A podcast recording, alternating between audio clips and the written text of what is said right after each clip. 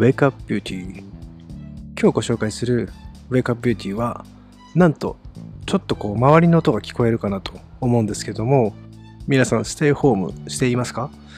ゴールデンウィーク中はなるべく極力自宅にいて不要不急な外出は避けて皆さん感染拡大を防止していくようによろしくお願いします。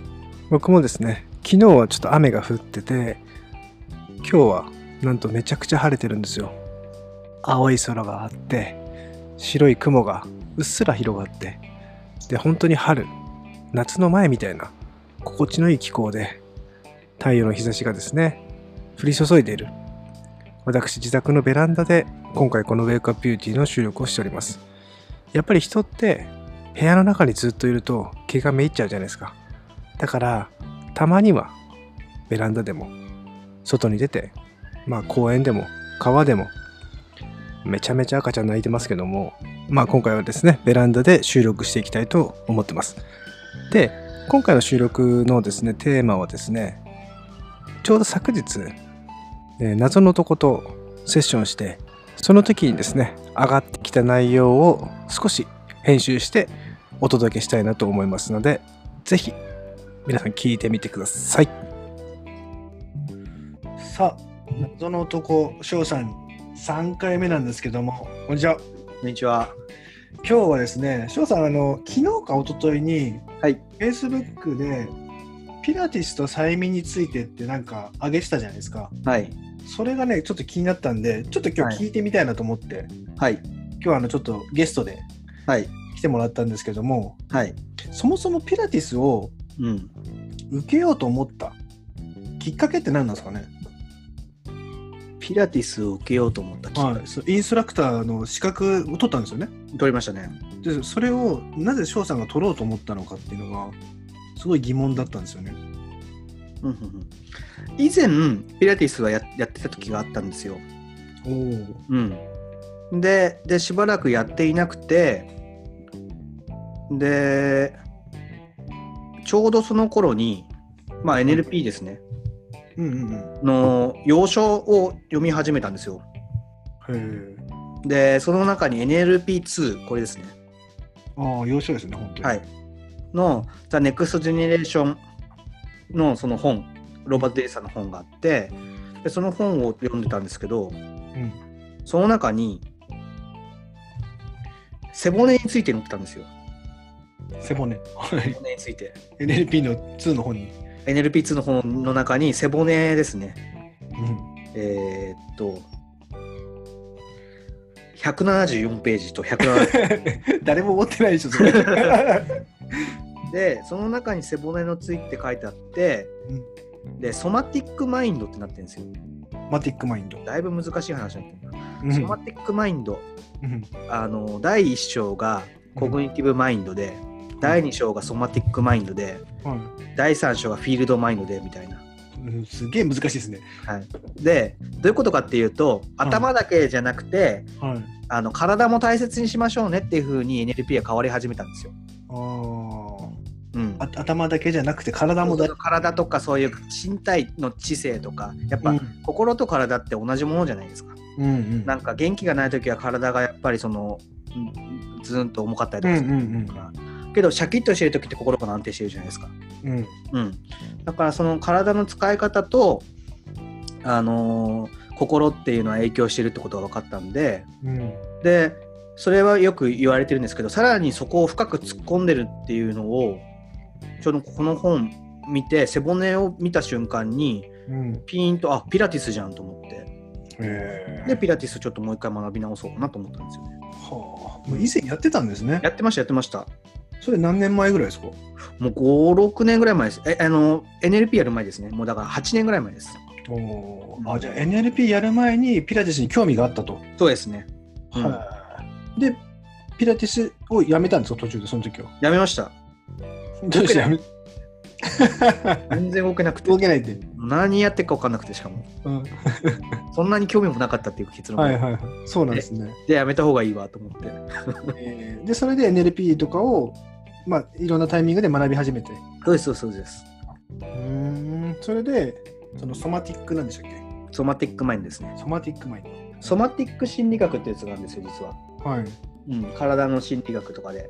ええで、結構本出てるんで、あの読める方は読めると思うんですけど。うんうん。うんうん。簡単にちょっと聞いてもいいですか、その辺の somatic。いいですよ。はい。NLP2 っていうのは、はい。それは何年前ぐらいの本なんですか？2010年ですね。2010 ?2010 年。10年前ってことですね。そうですね。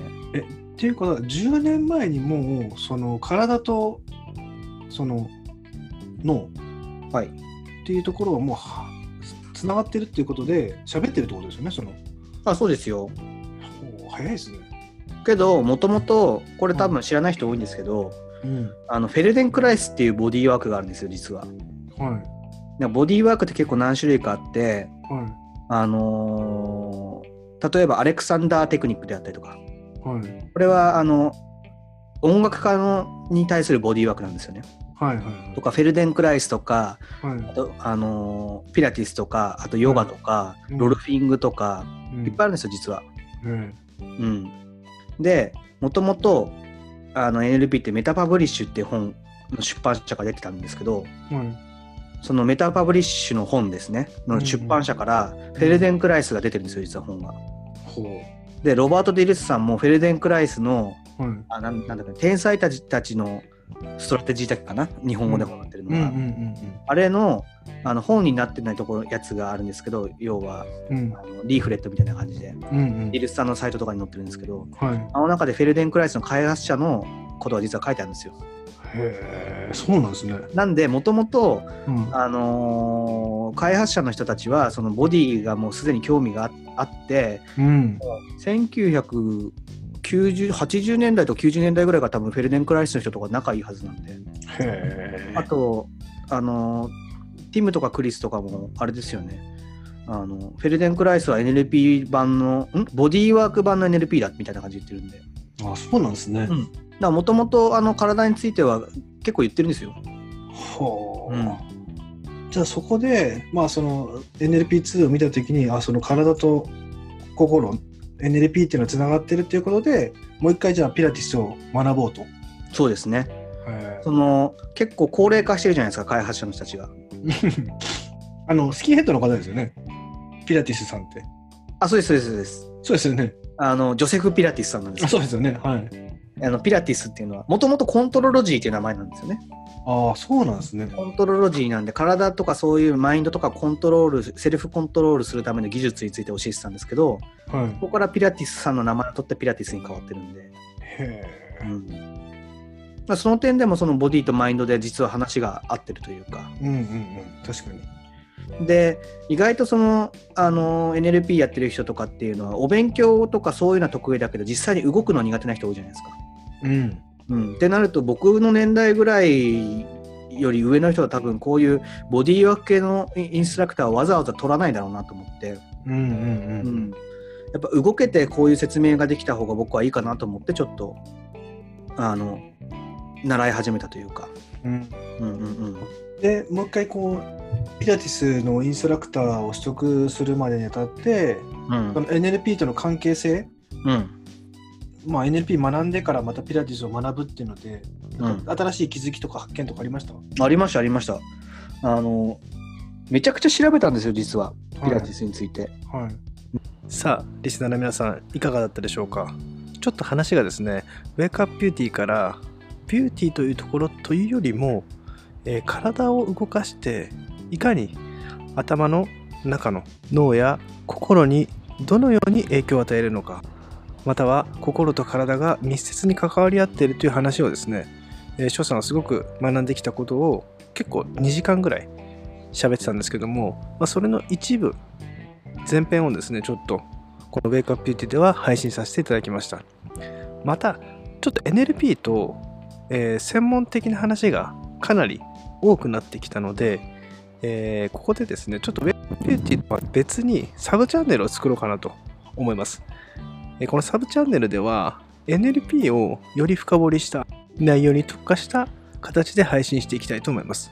で今回はですね学べたことといえば、まあ、この体と心とかつながっているということで、まあ、例えば今のコロナの状態で前々回かな僕も配信したんですけどもどうしても気持ちがめいった時に体が猫背になってたりとか下を向くことが気づくと多かったりするんですよ。で頭の中で思い描いてる映像っていうのがちょっとこう薄暗い感じ。だけど今日みたいに一歩外に出てみて自宅待機と言いながらも、まあ、ベランダに出てみたりとか空を見上げてみる。そして大きく手を上げてみるとなんか気持ちが少しこう明るくなってきた。そういうのが心と体のつながりなんですよね。そういったことをかなりより細かい専門的な話をですねまたちょっと別チャンネルでしていきたいと思います、えー皆さんもですね自粛自粛はしなければいけないんですけども気持ちマインドまでは落ち込まないようにして上を向いて明るく元気に一日一日を過ごしていきましょう。それではまた。さよなら。